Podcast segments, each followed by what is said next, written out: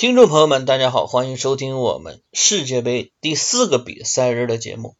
第四个比赛日呢，目前来看已经被各种媒体炒成了冷门日啊，三场比赛都或多或少出现了冷门。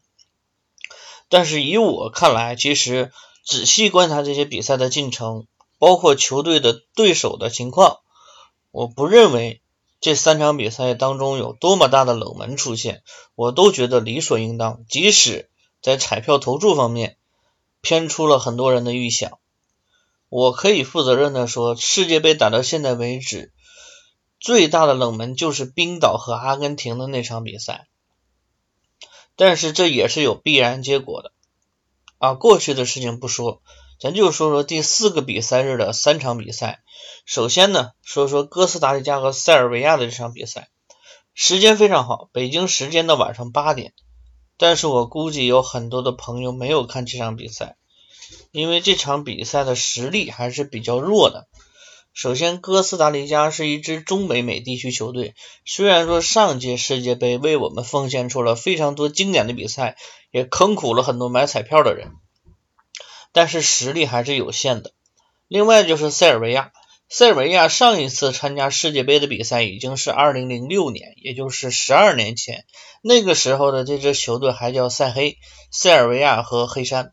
现在已经解体的了的两个国家呢，现在改叫塞尔维亚。塞尔维亚阵中最有名的球员就是马蒂奇。另外我们比较熟知的是刚刚转会的广州富力的托西奇。那其他的球员可能我们基本都没听说过。因为确实，塞尔维亚这支球队目前的整体实力是偏弱一些。但是这场比赛交锋下来呢，塞尔维亚是以一种典型的欧洲球队的风格来打赢了塞尔维呃打赢了呃这支中北美地区的球队。首先要说，塞尔维亚是所有参赛的三十二支球队当中平均身高最高的。在比赛的进程当中，你也会发现，哥斯达黎加每一次传中球，或者是每一次去找高点的时候，在中场的高空球争夺上，哥斯达黎加基本就没有任何的争夺的可能性，基本上全部都是败垒，全都是输给了塞尔维亚。那塞尔维亚得球之后，虽然推进速度不是很快。啊，但是能够制造一定的威胁。塞尔维亚这种球队有一个特点，就是边路传中的高空球、定位球以及远射是非常有特点的。这场比赛一比零，塞尔维亚取胜哥斯达黎加，凭借的就是一记任意球打门。那显然，呃，作为中北美加勒比地区的球队，哥斯达黎加的人墙身高和塞尔维亚根本就没法比。所以说，这个人墙高度对于一个罚任意球的球员来讲，威胁不是很大。那这场这脚射门打的也确实漂亮，塞尔维亚凭借这个直接任意球进球呢，拿下了这场比赛。双方要说一下好的地方和坏的地方，先说哥斯达黎加，好的地方就是整体的控球熟悉程度是非常好的，但是坏的地方就是体能和攻坚能力，锋线的实力太差了。这支塞尔维亚啊，这支哥伦比，这支哥斯达黎加队平均年龄非常的高，体能到下半场之后显然是续不上的。状态下滑的很明显，而且在传球的过程当中没有明确的方向，而且几个球员明显非常急急躁啊，传出了非常很多不负责任的球啊，这个是不应该的。而且哥斯达黎加队的个人拿球特别多，虽然说中美美地区的技术要远高于非洲，尤其是东欧的球呃远高于欧洲或者是东欧的球队，也就是说。一对一技术方面，哥斯达黎加是远胜塞尔维亚的，但是塞尔维亚的防守方面都是区域性包夹，出现两到三个人，然后快速的出腿，大长腿一趟，嗯，所以说哥斯达黎加这场比赛完全没有准备好，完全没有准备好。那哥斯达黎加之前在热身赛准备的阶段，其实也对这种中欧的球队也也也不能说是完全没有准备吧，但是确实还是稍微差差了一些。他在热身赛当中虽然对比利时和英格兰都踢了比赛，但是没有面对如此高大的一支欧洲球队进行过任何的演练。显然，呃，哥斯达黎加哥斯达黎加根本就没有准备好。那塞尔维亚方面呢，是打出了自己的特点，而且塞尔维亚在参加世界杯之前是和两支呃南美球队进行了比赛啊，分别是智利和玻利维亚，所以说对这种传控打法啊非常非常了非常了解，所以塞尔维亚的这场比赛当中进入状态，包括整体的状态来讲，都是要高出哥伦比亚、哥斯达黎加很多的。塞尔维亚呢一比零取胜，但是塞尔维亚的弱点就是反击速度不快，推进点不够多，另外就是他的移动战进球能进球能力很差，呃。塞尔维亚这场比赛主要突击的方式还是抓反击，然后更多的主要获得进球的方式是边路传中和这种直接任意球的威胁还是比较大的。其实他并没有什么地面进攻，华丽的地面进攻就是简单高效，就像冰岛一样。所以说这是塞尔维亚的特点，有好处也有坏处。如果碰到一支像阿根廷这样的球队，就球权不会丧失的球队。哥，呃，塞尔维亚是没有反击机会的，而且即使有密集防守，如果快碰到快速穿插，像西班牙这种突然间局域打出一对二过一的这种情况下，他位置有可能会丧失啊，所以说哥塞尔维亚是有明明显弱点的啊，只是同组的球队能否抓住的问题。这场比赛说下来，我觉得塞尔维亚队准备的更加充分。不存在冷门不冷门的问题，可能大家对塞尔维亚这支国家实在是知了解的太少了。这里普及一下，塞尔维亚这个国家前身叫南斯拉夫，无论是足球、篮球、排球，在这个世界上都是顶级水平。所以说，它继承了大部分南斯拉夫啊足球的特点，包括曾经拿过欧冠的，拿在欧冠赛场上呃大放异彩的贝尔格莱德红星这种。来自于南斯拉夫血统的球队，实力就是强，所以说不要小瞧这种球队。包括像克罗地亚这种东欧球队，作风硬朗，非常的不好打。这场比赛不存在冷门，我觉得塞尔维亚赢球情理之中。但是之后的比赛，德国和墨西哥的比赛确实有一定冷门成分。首先，德国是本届世界杯夺冠大热门。啊，很有意思的就是第四个比赛日的时候，目前这个世界杯夺冠最大的两个热门球队，在赔率方面最高的两个球队，德国和巴西全部登场，最终两支球队一平一负，没有拿到三分。啊，这个实在是令人难以理解。首先，德国队和墨西哥的比赛，大家首先认为这就是一场冷门，但是如果看过过去几届世界杯的比赛，包括关注墨西哥足球的朋友们，我要说。墨西哥是一支实力很强的球队。零六年世界杯的时候，我们还记得墨西哥和阿根廷的比赛。那个时候虽然说墨西哥被淘汰，但是墨西哥真的让阿根廷队非常难受。这支球队速率非常快，有南美球队的特点，又有一些北美球队的身体对抗能力。所以说，这支球队在南美球队比赛的时候，身身体对抗方面丝毫不落下风，而且脚下技术非常娴熟。他这支球队真的非常有中北美加勒比地区的特点，让人真的非常难受。当时和阿根廷比赛的时候，就找你人多的地方传，你就拿我没有办法。身体一对一对抗方面，你就是打不过我。虽然看上去墨西哥的球员比较矮小，但是力量核心力量非常好。即使是埃尔南德斯这样的球员，速率快。核心力量也会非常棒，所以你想想，埃尔南德斯小豌豆当年是在英超出道，在曼联他能打得出比赛，在英超打得出比赛的好前锋，一定要有很好的身体对抗能力。这个经常看球的朋友根本不用多说，英超的对抗能力是很强的。所以我就说，墨西哥根本就不是一支弱队。对德国这场比赛，德国队想赢，除非是掌控住节奏，痛打对手。但是这场比赛，我可以说，德国和墨西哥的整场比赛进程是打到现在为止，应该是所有比赛当中速率最高、节奏最快，让人看着不会昏昏欲睡的比赛。即使葡萄牙和西班牙的那场比赛，也有大部分的时间是西班牙控球压制葡萄牙，而这场比赛攻防转换非常快，大开大合。但是核心问题就是，这是墨西哥人的节奏，不是德国人的节奏，德国人完全被墨西哥人带走了。所以，为什么德国队在这场比赛会输球？很明显，而且还有个核心问题是，德国在进攻的时候，中场梳理的还可以，但是锋线上没有人能够送出致命一击。还有就是今天托尼克罗斯的状态非常的差，他射门非常多，更多都是在浪射，没有很多的好的机会，而且他没有给球员给自己的队员输送出更好的炮弹。即使之后，呃，罗伊斯上场，即使之后格麦斯上场，他们没有拿到核心机会，包括德拉克斯勒也没有得到更好的帮助。所以这场比赛德国队输球完全正常。这场比赛德国完败，比分虽然是一比零，但是我觉得德国队这场比赛真的是。丢了太多东西。首先呢，德国队这场比赛没有做好准备，面对墨西哥这样的一个球队，他们之前的准备是不够充分的。呃，德国在世界杯之前的热身赛方面是选择了奥地利和沙特阿拉伯。同组呢有亚洲球队、有欧洲球队、有北美球队，但是德国队作为一支实力非常强的球队，没有针对这三支球队任何一支做出针对性的布置。即使对沙特的这场热身赛，相相对于对韩国的比赛没有太大的参考价值。东亚球队和西亚球队就不是一种风格的球队，所以说他没有针对性的准备。德国队就是要碾压这三支球队。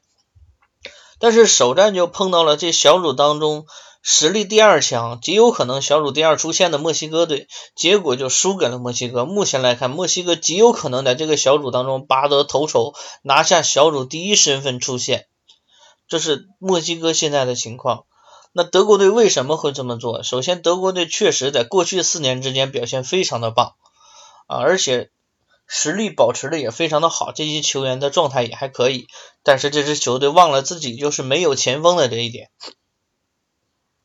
在克罗泽退役之后，整个德国队就是没有前锋。这届杯赛，无论是中场还是后防线球员，沿用了过去很多球员，也挖掘出了很多最近四年非常优秀的，包括基米奇这样的球员非常优秀，也沿用了之前大家比较熟悉的，比如说博阿滕、胡梅尔斯啊。还有像赫迪拉这样的球员，都已经是上一届得世界杯的球员了啊，赫甚至是更早的球员了。但是这支球队就是没有能够抓到自己核心，就是进球这方面没有抓到，没有抓到核心点啊。面对弱的球队，他进球很轻松，但是面对墨西哥这种球队，他进球很难呐。说实话，其实墨西哥队的防守真的不好。而且墨西哥这种喜欢狂轰滥炸型的球队，他的防线经常会出现漏洞。德国这种缜密的打法很有机会打破墨西哥。我开始预测的是这场比赛有可能出大球，因为墨西哥不是个防守型球队，而且德国如果打进自己的节奏来，锋线能够奉献出一份力量，至少进三球。但是没想到德国队完全被墨西哥队带走了节奏。墨西哥这场比赛的控球率不高，更多的时候是通过快速反击，而且他每一次反击都能制造相当大的威胁。即使墨西哥很多的时候反击是浪费机会，但是他们确实完成了进球。三十五分钟，洛萨诺的这个进球是埃尔南德斯传的，打的还算是比较可以。但是之后比赛当中，墨西哥至少浪费了三到四次可以形成单刀的机会。完全浪费机会。要知道，这当中如果有任任何一次打进的话，就可以直接杀死德国队。即使墨西哥最终还是通过这个进球一比零取胜了德国队，但是墨西哥队在进攻方面的问题也非常明显。显然前场的配合不够娴熟，推进速度很快，个人能力很强，包括意识很好，但是就是这支球队的前场的几个点的配合。还是不默契。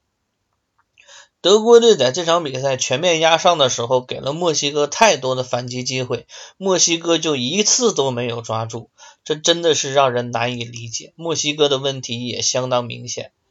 这两支球队目前在小组赛的状态来看呢，因为他们两个球队的小组还有两支球队没有比赛，所以说两支球队还要看。今天晚上就是第五个比赛日，韩国和瑞典队这场比赛结束之后的情况。德国队现在来看又要面临危机了，难道卫冕冠军又要小组出局吗？其实德国队的关键是和瑞典队的比赛，我们还是等那场比赛。在第四个比赛日的凌晨，就是今天凌晨呢，巴西和瑞士登场了。巴西也是本届世界杯的最大夺冠热门。在比赛开始的时段啊，在比赛开始的十五分钟，巴西队完全在打自己的节奏，非常的好，而且很快就收获了进球。第二十分钟的时候，库蒂尼奥就打进了一球，也非常精彩。这场比赛，热苏斯、威廉、库蒂尼奥、内马尔，包括很多我们熟知的球员，在这场比赛当中表现都很精彩，但是却没有能够获得和更多的进球。说实话，瑞士队这支球队的实力真的不是很强。如果说冷门，我觉得瑞士队这场比赛倒是挺像冷门的。为什么说挺像冷门而不是冷门？因为瑞士队这支球队的防守反击还是很强悍的。在南非世界杯，就是二零一零年的时候，巴西班牙和瑞士队是同一小组进行比赛，当时西班牙最终夺冠。西班牙输掉的唯一的一场比赛就是小组赛第一场零比一输给瑞士，所以不要小瞧瑞士队这支球队。作为一支中欧球队，像有利希施塞纳、包括沙西里、包括哲马利伊利这样的一支球队，每条线都有非常鲜明的球员。呃，利希施塞纳带领的这条后防线可以帮助球队很好的做好防守。另外，沙奇里可以在中场做好很多很多的支配，包括进攻能力。泽马伊利却有门前终结能力。所以说，这支瑞士队大家真的不要小瞧了他，他完全可以从这个小组当中突围出线。而巴西队却是他第一个对手，也是最难缠的对手。巴西队可能之前被媒体、被球迷，甚至被自己都吹得太高大了。觉得自己这届世界杯不拿都不应该。作为这届世界杯除东道主俄罗斯之外第一支参加世界杯的球队，就是他是第一个通过预选赛提前拿到世界杯资格的球队，看上去一路顺风顺水，但是这场比赛却当头一棒。其实我觉得大家也不用过于苛责巴西队，巴西队显然没有准备好，这个可以理解。而且巴西队在过去的大赛比赛当中确实也是个慢热的球队。我们很清楚，之前呃几届世界杯，巴西队无论是走得多远，那开局的这场比赛一般打的都不是特别理想，这也是巴西队一个特点。人才济济的巴西队需要调整，需要一场啊当头一棒来改变这支球队的节奏。而且巴西这个小组的实力真的是不算很强。同组的塞尔维亚和哥斯达黎加不会对巴西构成太大威胁，而且巴西对哥斯达黎加的实力啊胜率方面还是领先很多的。那另外呢，我觉得塞尔维亚这种球队对巴西的威胁也不会太大。虽然身高方面非常高大，但是速率方面还是不够的，除非塞尔维亚依然保持死守的状态。但是如果巴西队拿下了哥斯达黎加，面对。死守的塞尔维亚再拿一场平局，也可以顺利在小组出线了。所以我觉得巴西队不会有太大的慌张啊，即使还是有可能小组出现不了的，但是目前来看，主动权还完全在自己手中。看过了零这个第四个比赛日的三场比赛呢，我们还是要做一个总结。小组赛方面，目前呢。呃，E 组的四场比赛啊，两场比赛已经结束了。塞尔维亚拿到小组的胜利之后，暂时排在了 E 组的小组第一的位置。那之身后的是巴西、瑞士，之后是哥斯达黎加。那这个小组的进程会是怎样呢？我们来预测一下啊。呃，第二轮，第二轮 E 组的比赛呢，将会是巴西和哥斯达黎加。啊，塞尔维亚的对手呢，将会碰到瑞士。那两支欧洲球队的对决将会直接展开。如果塞尔维亚能够取胜瑞士，将会提前获得小组出线；而瑞士队最后一场将和哥斯达黎加争夺。那巴西队如果能够取胜哥斯达黎加，那基本上也可以保证一个出线名额。因为瑞士队即使大比分取胜哥斯达黎加近四分，那巴西队只要最后一场比赛战平塞尔维亚，都可以稳获小组第二出线。所以巴西队这场比赛对哥斯达黎加是直接决定自己是否可以小组晋级的比赛。那塞尔维亚呢，也是同样的道理，想要小组晋级，只要取胜瑞士就可以了。那再反观我们另外的一个小组，就是德国的这个小组。德国这个小组因为比赛日的原因，德国和德国和墨西哥的比赛结束之后呢，韩国和瑞典的比赛将在今天晚间进行。啊还没有进行，所以说这个小组的情况呢，我们简单说一下，墨西哥的下一个对手将会是韩国，也就是说墨西哥极有可能两小两场小组赛结束之后就小组晋级了，因为墨西哥对韩国的实力应该还是占优很多的，如果他能够取胜韩国，就两胜小组出线。那德国队和瑞典，如果瑞典队在今天晚间的比赛拿下韩国，那德国队就不容有失，连一场平局都不能给对手，不然的话，德国队小组出线的命运将不掌握在自己的手中，德国是没有退路的，必须取胜。这是我们要关注的小组赛的情况。在这期节目的最后呢，我们还是要说一下第五个比赛日，就是今天晚间到明天凌晨的。三场比赛的对决情况，首先要说瑞典和韩国的这场比赛。瑞典和韩国，一支欧洲球队，而且是非常高大的北欧球队，面对韩国队，看上去瑞典队会领先，但是不要忘了韩国队的整体实力不弱。我现在非常担心瑞典队的实力能否扛得住韩国。有孙兴民的这支韩国队在进攻方面肯定是非常有特点的。所以说，我觉得这场比赛韩国队有可能再一次帮助亚洲球队拿到积分。另外呢，一场比赛呢是比利时登场了，同样是本届世界杯的夺冠大热门，他的对手也是来自于中北美加勒比地区的球队巴拿马。但是巴拿马和哥斯达黎加、墨西哥是完全不同的状态，巴拿马的整体实力要远低于哥斯达黎加和墨西哥。可以说是本届世界杯虽然排名还比德、比俄罗斯和沙特要高一些，但是整体实力真的是非常弱的一支球队。比利时这场比赛如果不要出现内讧，自己好好的打，还是很有机会拿下巴拿马、拿下巴拿马的。而且巴拿马这种球队白大巴的能力还是不强的，因为它是一支中北美球队。一般中北美包括南美的球队在死守方面都是没有太大的心得。在整个北美，包整个美洲地区，只有巴拉圭一呃，只有巴拉圭那么一支球队会防守，其他球队我可以说基本都不太会防守，防守方面做的都不太理想。所以巴拿马队想要死守比利时的难度都很大。我觉得这场比赛比利时应该不会出意外。突尼斯和英格兰的比赛也会值得看一下，这是明天凌晨两点的比赛。英格兰队终于登场了，我本届世界杯最支持的一支球队。即使我知道英格兰队想夺得世界杯的可能性真的不大，但是我会非常期待这支球队的表现。面对突尼斯，英格兰队也应该不会给大家带来太多失望。作为北非球队的突尼斯，多年以来都是陪太子读读书的角色，他没有很明显的突突击特点啊，所以说我觉得突尼斯这场比赛应该还是会输给英格兰队吧。英格兰队应该不会像之前的几支豪门一样重蹈覆辙。世界杯打到现在呢，已经是马上要五个比赛日了。除了第一场比赛出现了一场五比零之后的比赛就没有出现过大比分，单场比赛进球超过三个的多少？